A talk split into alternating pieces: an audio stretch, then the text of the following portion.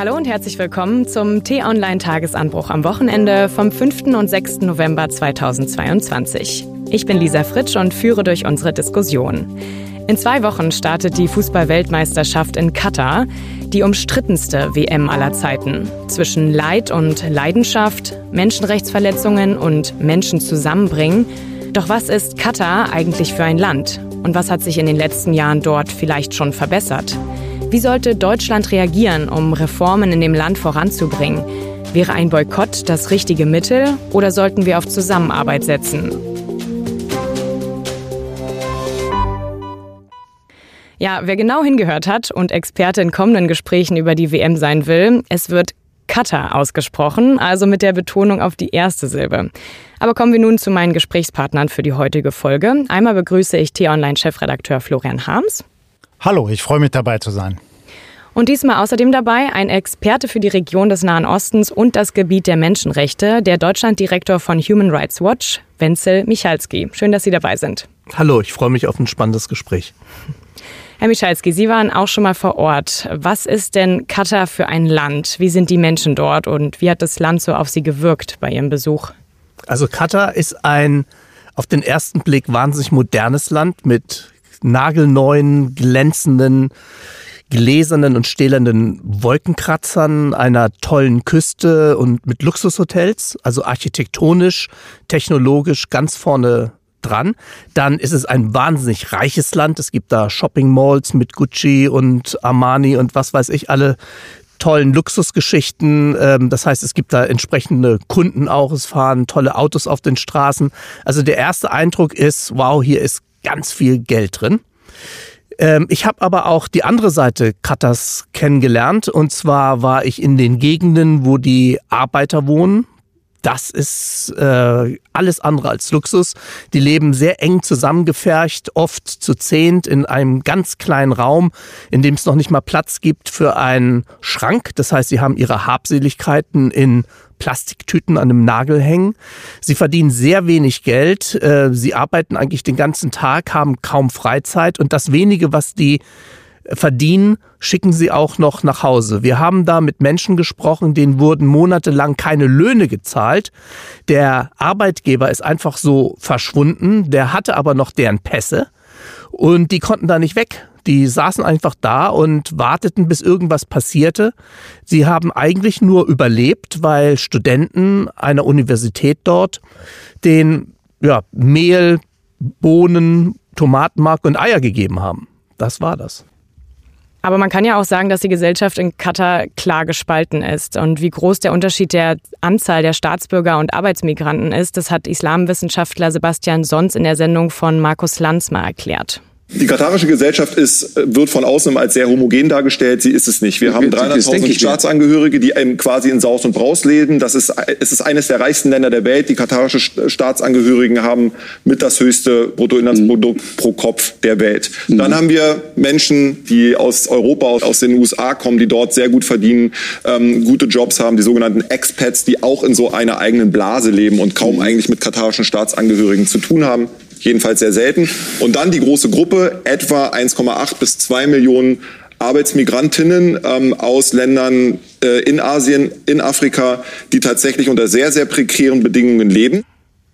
Ja, wie haben denn so die Menschen auf Sie gewirkt in den Gesprächen? Also jetzt einerseits haben Sie auch mit den reicheren Kataris gesprochen und auch die Arbeitsmigranten. Warum kommen die vielleicht auch nach Katar? Wir haben mit eigentlich allen Schichten, die es dort gibt, gesprochen. Wir haben äh, mit sehr Reichen, wir haben mit Regierungsbeamten gesprochen, wir haben mit Ministern gesprochen, mit dem Ministerpräsidenten, also ähm, und mit den Arbeitern natürlich. Der Unterschied könnte nicht größer sein. Also während die Arbeiter aus zum größten Teil den ärmsten Verhältnissen kommen, aus den ärmsten Ländern, die vielleicht 300, 400, 230 Euro im Monat verdienen, davon eine Großfamilie in Bangladesch oder Nepal mit ernähren müssen, ähm, ja, leben die anderen auf sehr großem Fuß. Ich habe mit einem Dozenten gesprochen, zum Beispiel einer Universität. Der hat einen Dienstwagen, das war ein riesen Mercedes und wohnt in einer tollen Wohnung in einem Wolkenkratzer mitten in Doha. Ähm, das wird ihm alles bezahlt. Und ähm, das sind so die Unterschiede. Man muss auch sagen, dass die Kataris zum großen Teil sehr gebildet sind, denn sie können sich leisten, auf den teuren englischen und amerikanischen äh, Universitäten zu studieren. Sie kennen also die Welt. Ich habe gesehen auf dem Rückflug eine Gruppe junger Leute, die haben sich dann umgezogen im Flieger und sahen plötzlich total hip aus. Frauen, junge Frauen und junge Männer.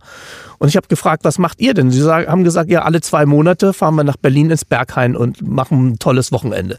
Also die können sich das alles leisten, während eben die anderen, die keine Staatsangehörigen sind, die große Mehrzahl, die würde ich noch nicht mal zu dieser Gesellschaft dazuzählen. Das ist eine Parallelgesellschaft und die dürfen an am Leben, am gesellschaftlichen Leben auch nicht teilnehmen. Ich habe vorhin gesprochen von den wunderbaren Shopping Malls, die es da gibt.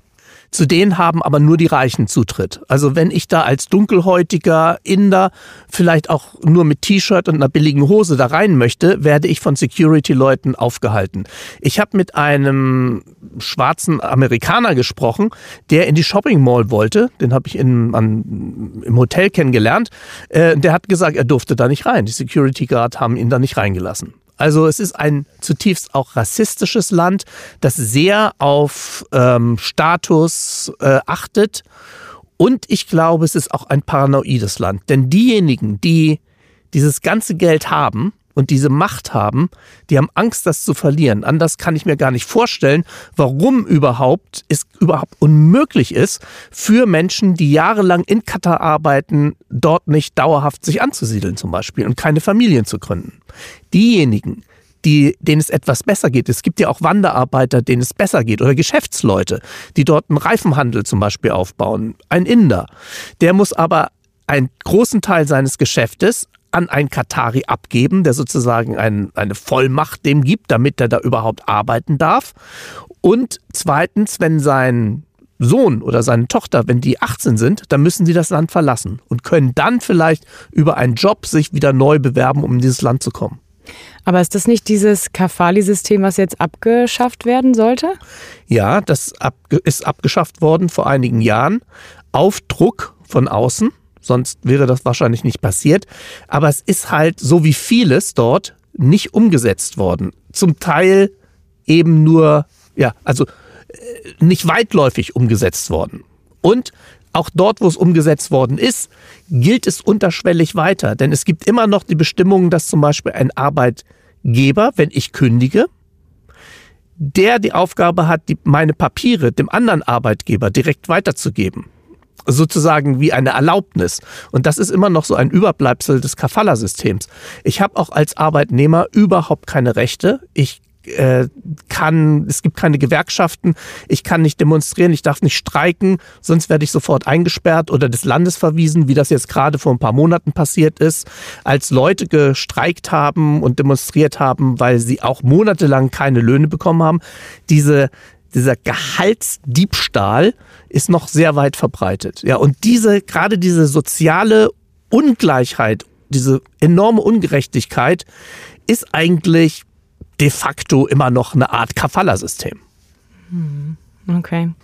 Ja, das schockiert mich echt. Bleiben wir mal noch ein bisschen bei Katar. Ähm, wie viel Macht hat denn der Emir und seine Familie?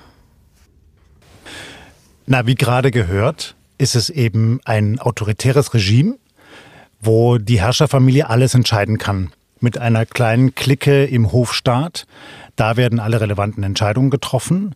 Und dann wird das durchexerziert in dieser, nennen wir es mal beim Wort, wie gerade gehört, Sklavenhaltergesellschaft. Und dieses Regime versucht eben sein Image zu verbessern. Ich glaube, was Sie gerade gesagt haben, Herr Michalski, mit der Angst, das ist ganz wichtig. Denn wenn man sich das mal in einem größeren Maßstab anschaut, zum Beispiel mal auf die Karte schaut, dann sieht man, wie klein Katar ist. Sehr reich, haben ein riesengroßes äh, Erdgasfeld, das es zu verteidigen gibt. Das ist quasi die Basis des Reichtums. Und das müssen sie verteidigen gegen sehr große, durchaus aggressive Nachbarn, wie beispielsweise Saudi-Arabien oder auch den Iran, auch den Irak. Das heißt, da gibt es immer die Angst, dass dieses kleine Land mit seinem Reichtum schnell überfallen werden könnte oder dass es schnell eben seinen Einfluss oder auch seinen Wohlstand verlieren könnte. Und deshalb versucht man nicht nur diplomatisch zu agieren, sondern auch zum Beispiel durch so ein Großereignis wie die Fußball-Weltmeisterschaft jetzt das Image des Landes aufzuwerten, auch die Integrierung des Landes in internationale Prozesse sicherzustellen, dass eben klar ist, da findet so ein wichtiges Ereignis statt, so, die sind jetzt Teil der Staatenfamilie, mit denen muss man anständig umgehen. Deshalb passiert sowas. Aber in Wahrheit ist es, wie genau gerade gehört, eben ein zutiefst rassistisches, autoritäres Regime. Und wir haben ja gerade schon gehört, es haben sich vielleicht schon ein paar Sachen verbessert und wir haben gerade auch über die Arbeitsbedingungen gesprochen. Ähm, was sind denn genau, was steckt hinter diesen schlechten Arbeitsbedingungen? Also Sie hatten erwähnt, dass es vor allen Dingen mit den Kündigungen, mit den Pässen ein Problem gibt. Was ähm, sind noch Aspekte, die hinter den schlechten Arbeitsbedingungen stecken und was hat sich vielleicht darauf bezogen verbessert? Also zum einen ist langes Arbeiten bei enorm großer Hitze natürlich sehr gefährlich und sehr, sehr schwierig. Und äh, da sind wohl auch viele Todesursachen zu vermuten. Das Problem ist, dass die meisten Todesursachen in Katar nicht wirklich untersucht worden sind. Es steht dann lapidar drauf, an Herzversagen gestorben. Man wundert sich, wenn ein 25-Jähriger, der eben noch auf der Baustelle harte Arbeit geleistet hat, plötzlich nicht mehr aufwacht.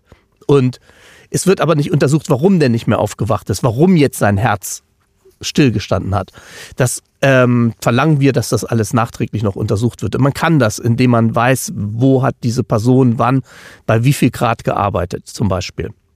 Aber ähm, eine andere Gefahr für die Arbeiter ist eben auch tatsächlich der immer wieder vorkommende Gehaltsdiebstahl. Dass einfach die Firmen das Gehalt nicht ausbezahlen. Na klar, es ist verboten und wenn es an die große Glocke gehängt wird, wenn die Medien darauf aufmerksam machen, die internationalen ähm, oder auch NGOs wie wir, dann passiert da auch was. Dann greift der Staat ein. Aber er greift nicht umfassend genug ein, sodass das immer wieder passiert. Was meinten Sie jetzt mit, was ist verboten? Gehaltsdiebstahl ist verboten. Ach so, okay. Ja? Also es gibt entsprechende Gesetze und das führt mich auch dazu, was sich eigentlich verbessert hat. Es hat sich enorm viel verbessert, ähm, aber nur auf dem Papier und dann nur da, wo es sich wirklich auch verbessert hat im wirklichen Leben, nur für einen kleinen Teil der Arbeiter. Und zwar die, die an den Vorzeigebaustellen der Stadien arbeiten zum Beispiel. Die haben uns selber auch versichert. Die haben gedankt. Gerade neulich noch, als meine Kollegen in, in Katar waren, haben die gesagt, aufgrund eures Druckes ist es hier besser geworden. Wir haben jetzt Kühlwesten und wir haben acht Stunden und wir haben Pausen und wir haben Wochenenden und so. Da hat sich wirklich einiges getan. Es sind ja auch mittlerweile Gewerkschaften dort tätig, internationale Gewerkschaften, keine katarischen. Die darf es nicht geben. Und ähm, ja, da kann man sagen, es, es gibt Reformen und die wirken auch. Aber erstmal too little too late, also zu wenig und zu spät. Sie gelten dann auch nur für ab dann, ab dem sie dann eben beschlossen worden sind, also ab 2018, 2020 zum Beispiel, aber nicht vorher.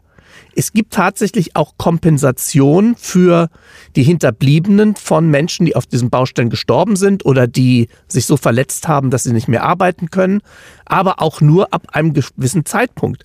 Alle anderen, die Hunderttausende, vielleicht Millionen, die vorher da gearbeitet haben und von denen, wir kennen die Zahlen ja nicht, aber vielleicht viele, viele Tausend gestorben sind, die ähm, erhalten sowas nicht. Auch nicht die Leute zum Beispiel, deren Gehalt einbehalten worden ist oder die hohe Gebühren bezahlt haben, um überhaupt diesen Job zu bekommen und dann ihre Arbeit vorher noch verloren haben und jetzt mit den Schulden der Gebühren dastehen. Da ist noch sehr viel Willkür. Und ähm, mit dem Gehaltsdiebstahl, da sprechen Sie ja eigentlich auch diesen Entschädigungsfonds an, der jetzt viel gefordert wurde. Und auch diese Woche ist, glaube ich, der DFB-Präsident und auch Innenministerin Faeser nochmal nach Katar gereist und haben genau das gefordert. Also da bewegt sich doch was, oder? Das ähm, hätte man hoffen können. Also Nancy Faeser, die Innenministerin, die hat ja das vorher auch gefordert im Vorfeld der Reise. DFB-Präsident Bernd Neuendorf fordert das schon seit Monaten. Und die sind dahin gefahren, um da auch eben gegenüber FIFA und der katarischen Regierung ihre Forderung nochmal zu unterstreichen. Und die Hoffnung gab es schon, dass die vielleicht mit einem Remedy Fund, also mit einem Wiedergutmachungsfonds, zurückkommen und sagen, ja gut, das haben die gemacht, denn das hätte, das, also ein Wiedergutmachungsfonds wäre wie ein Rettungsring für die Reputation der FIFA. Ja, die, der Ruf ist dahin, nachdem man sich zu oft geleistet hat, Megasportveranstaltungen in autoritären Staaten zu veranstalten und damit eben diesen Staaten auch Propagandamittel, wir sprechen von Sportwashing, in die Hand zu geben. So, jetzt waren die da und am Tag der Abreise sagt der Arbeitsminister von Katar, nee, so ein Wiedergutmachungsfonds kommt für uns überhaupt nicht in Frage. Uns tut's leid, dass da so viele Leute gestorben sind oder wer auch immer da gestorben ist, aber wir können ja jetzt nicht überprüfen, wer da alles und wie viele Leute gestorben sind. Aber das stimmt nicht. Denn zum Beispiel die Särge sind ja zurückgebracht worden nach Nepal und kein, keine Flugzeuggesellschaft übernimmt man einfach so einen Sarg in the hall, also sozusagen äh, als Normalgepäck, sondern da sind immer große bürokratische Geschichten mit verbunden auch in, in einem Land wie zum Beispiel Nepal und Katar. Wenn also ein Arbeiter, die Leiche eines Arbeiters zurück. Also da kann man das zum Beispiel wissen. Dann sind die einbalsamiert worden. Dann gibt es Todesscheine. Ähm, es gibt äh, Arbeitsausfallsdokumente und so weiter. Es gibt dort die Dokumente. Es haben einige Leute diese Dokumente sogar schon eingesehen und angefangen einzusehen, weil das nötig ist für einen ja, bedeutungsvollen Wiedergutmachungsfonds, dass man wirklich weiß, wie viel sind gestorben, woran sind die Menschen gestorben und wer hat Anspruch auf wie viel Geld. Hm. Ja, aber jetzt stellt sich natürlich die Frage, was wir dagegen tun können und ob solche Dinge wie Boykott, was jetzt immer diskutiert würde, jetzt eine Möglichkeit ist. Oder ob es dafür schon zu spät ist oder sollten wir wie Nancy Faeser, die wir jetzt gerade schon angesprochen haben, diese Woche doch weiter an der Zusammenarbeit mit Katar festhalten, einfach auch um Reformen voranzubringen im Land? Ich glaube, um diese Frage zu beantworten, müssen wir ein kleines bisschen zurückschauen, wie es dazu gekommen ist, dass die FIFA Katar die Möglichkeit gegeben hat, diese Fußballweltmeisterschaft auszurichten. Das ist inzwischen alles ziemlich gut aufgearbeitet und wir wissen eben, dass von den 22 Funktionären, die da am Ende entscheidend waren für dieses Votum, gegen 20 schwere Vorwürfe der Korruption vorliegen oder Mauscheleien oder andere Machenschaften. Das heißt, wir können davon ausgehen, das war alles wie man so schön sagt, getürkt. So. Dann kann man sagen, so darf das nicht passieren. Und Herr Michalski, ich gebe Ihnen ja absolut recht. Also wie kann es sein, dass so ein autoritäres Land diese Möglichkeit hat, mit sich so mit so einem Sportfest zu schmücken? Wir erinnern uns zum Beispiel an die Olympischen Winterspiele in Sochi, damals in Russland, auch das. Oder jetzt die Olympischen Sommerspiele in Peking, in dem totalitären Regime dort. Das kann es ja wohl nicht sein. Sollte man deshalb die Fußballweltmeisterschaft in Katar boykottieren? Ich glaube nein. Ich glaube, das wäre der falsche Weg jetzt. Und deshalb berichten wir eben auch bei T-Online mit unserer Redaktion jetzt über dieses Sportereignis, über die Fußballspiele dort.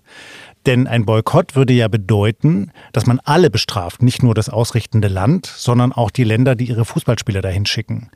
Ähm, und den ganzen Sport an sich und die Fußballfans. Es gibt sehr viele Menschen, die wollen einfach diese tollen Fußballspiele sehen. Also wenn äh, zum Beispiel Deutschland spielt oder äh, Frankreich und andere große Nationen.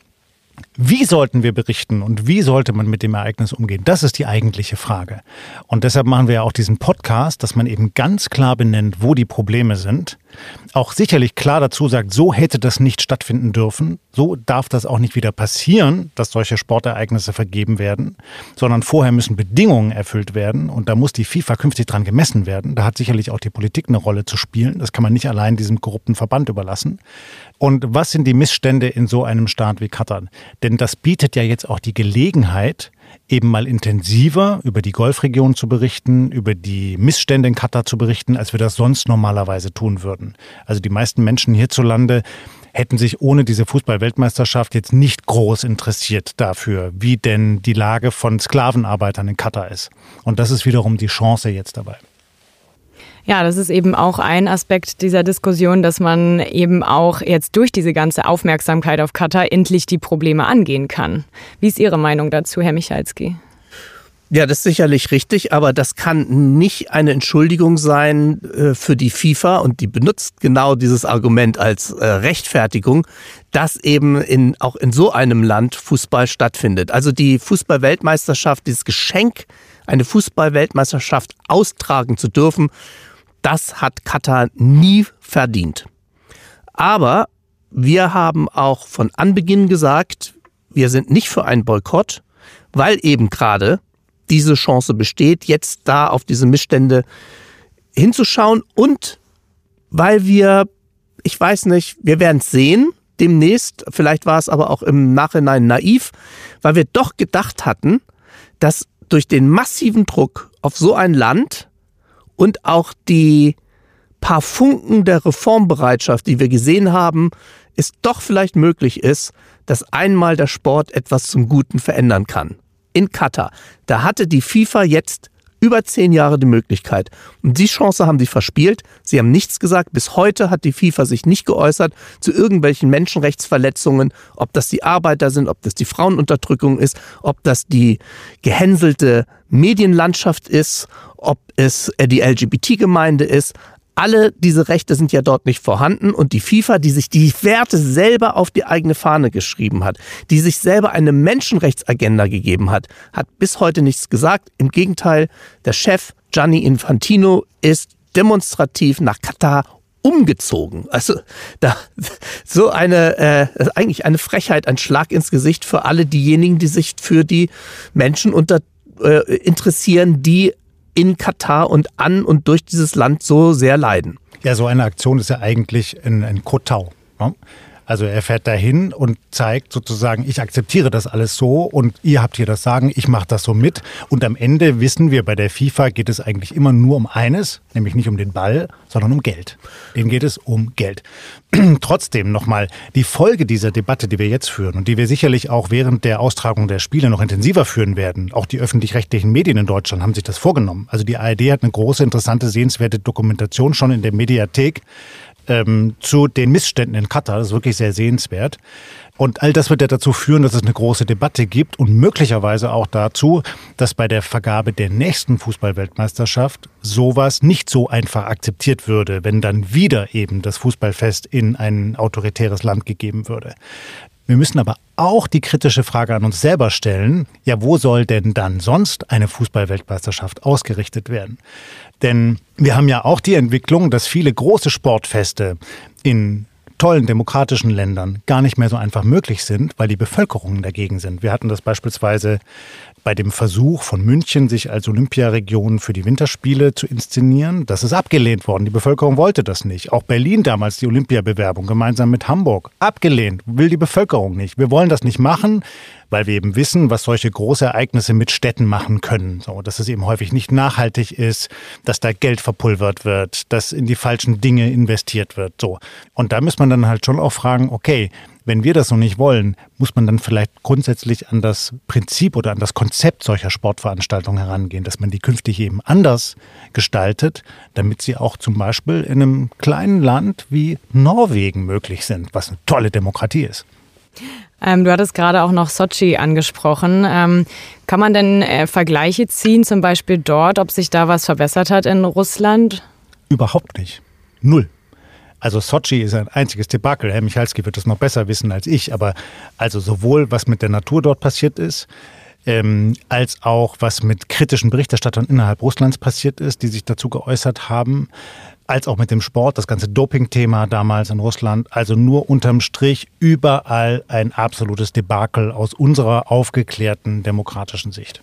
Ja, aber dann ist die Hoffnung, die wir gerade geben wollten, und zwar, dass es doch besser werden kann, wenn wir darüber mehr nachdenken. Naja, besser werden meine ich insofern, als jetzt bei der nächsten Vergabe einer Fußballweltmeisterschaft es sicherlich sofort eine Debatte geben würde. Sehr viel größer, wenn jetzt die FIFA wieder sich erdreisten würde, die Spiele in so eine harte Diktatur wie Katar zu geben. So, dann wären die, Re die Reaktionen wahrscheinlich nicht so wie damals bei Katar schon auf so einem mittleren Level und dann lässt man das erstmal laufen, guckt mal zehn Jahre, gerade wie Sie es geschildert haben, Herr Michalski, ja, nicht, FIFA hat ja eine Chance, vielleicht machen Sie was was draus, sondern man wüsste dann eben, nein, da wird überhaupt nichts passieren und das geht eben nicht. Aber habt ihr diese Hoffnung, dass auch jetzt nach der Fußball-WM in Katar sich da wirklich was ändert? Also die Hoffnung, ähm, das wäre wahrscheinlich zu dick aufgetragen, ähm, aber die Erwartung zumindest. Denn ähm, die FIFA hat sich ja jetzt eine Menschenrechtsagenda gegeben. Das IOC, das Internationale Olympische Komitee, hat sich auch eine Menschenrechtsagenda gegeben. Das heißt, nach all den Jahren, die, was wir jetzt in letzter Zeit erlebt haben, äh, Winterolympische Spiele in Beijing, Winterolympische Spiele in Sochi, Europafußballmeisterschaft, Weltmeisterschaft im Fußball in Russland zum Beispiel. Ähm, all das hat zum Gegenteil geführt. Nicht zur Verbesserung der Lebenslage, der politischen Lage, sondern all diese Länder, gerade jetzt China, hat im Nachgang an diese Spiele sofort sein Regime verschlimmert. Die Situation ist schlimmer geworden. In Russland sind sie einmarschiert, 2014, gleich nach den äh, Winterolympischen Spielen in Sochi, sind die einmarschiert in die Ukraine und haben seitdem den Krieg dort begonnen. Also ähm, es muss sich jetzt was verändern, weil der Ruf dieser großen Veranstalter, der großen Sportverbände, so enorm gelitten hat.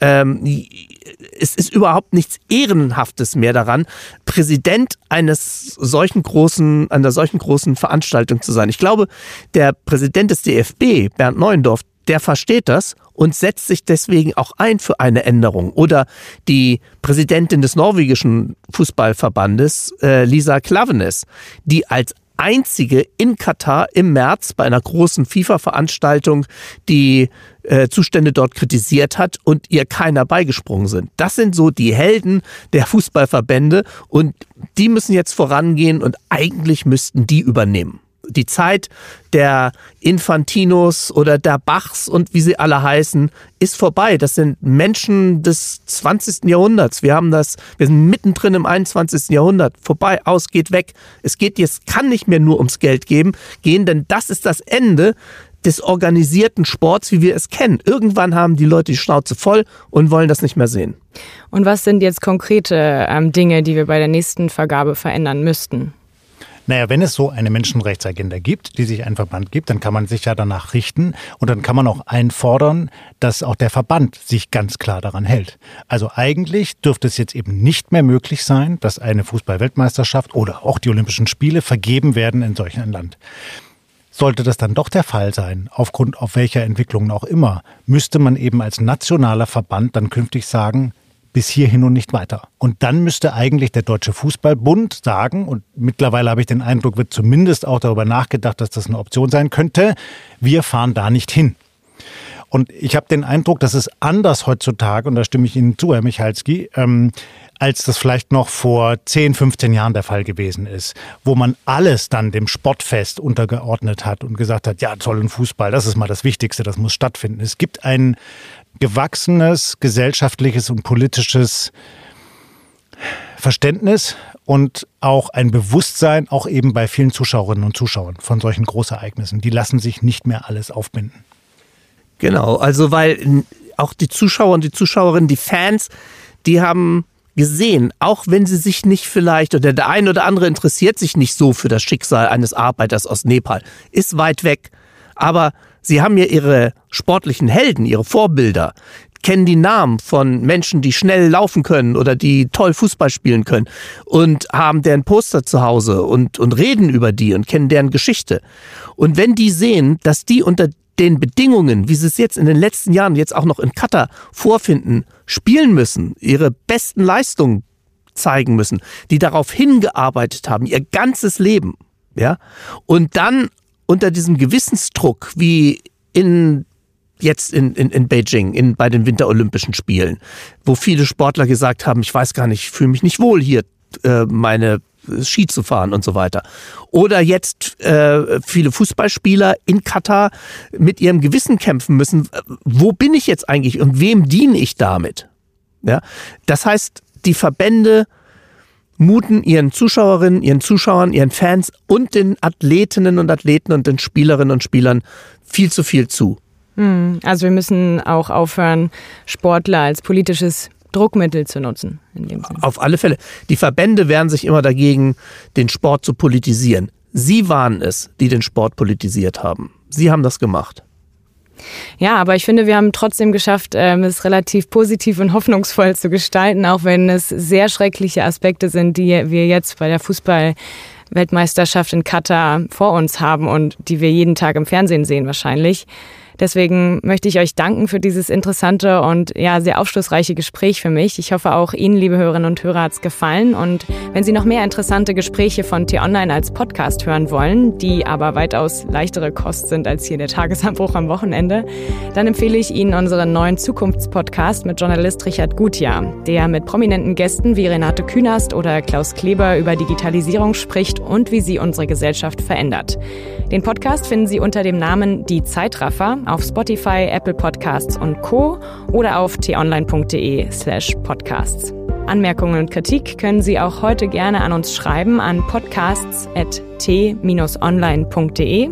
Wir freuen uns wirklich jedes Mal, dass wir dadurch mit Ihnen in einen Austausch treten können.